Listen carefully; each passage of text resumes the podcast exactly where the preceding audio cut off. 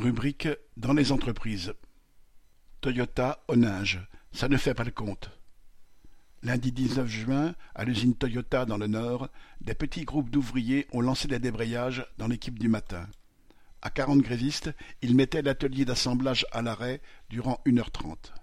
Ce qui a fait déborder le vase est l'annonce par la direction de l'usine, le matin même, d'une prime de participation minable de 391 euros bruts. Et encore, elle ne concernait que les ouvriers n'ayant jamais été malades.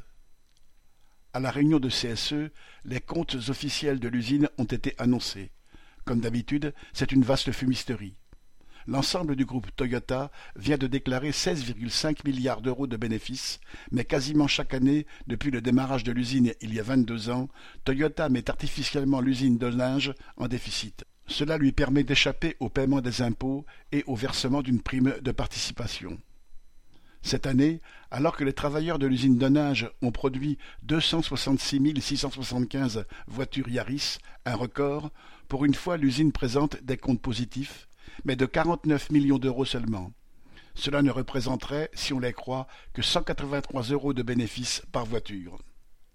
Comme chaque fois, les comptes de l'usine sont plombés, car Toyota Europe, l'unique client basé en Belgique où l'imposition est très faible, achète les voitures produites 16 500 euros en moyenne, alors que le prix de vente public est compris entre 25 000 et 32 000 euros. Les comptes sont aussi reniés par le paiement de 194 millions d'euros de royalties à Toyota Japon.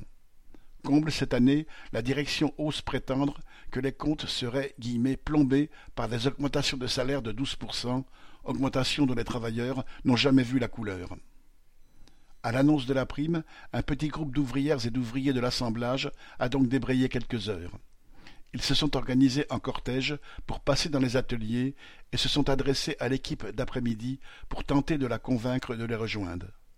Le lundi après-midi, de petits groupes d'ouvriers ont aussi débrayé, ainsi que le mardi matin. Ils montrent la voie à suivre. Correspondant Hello.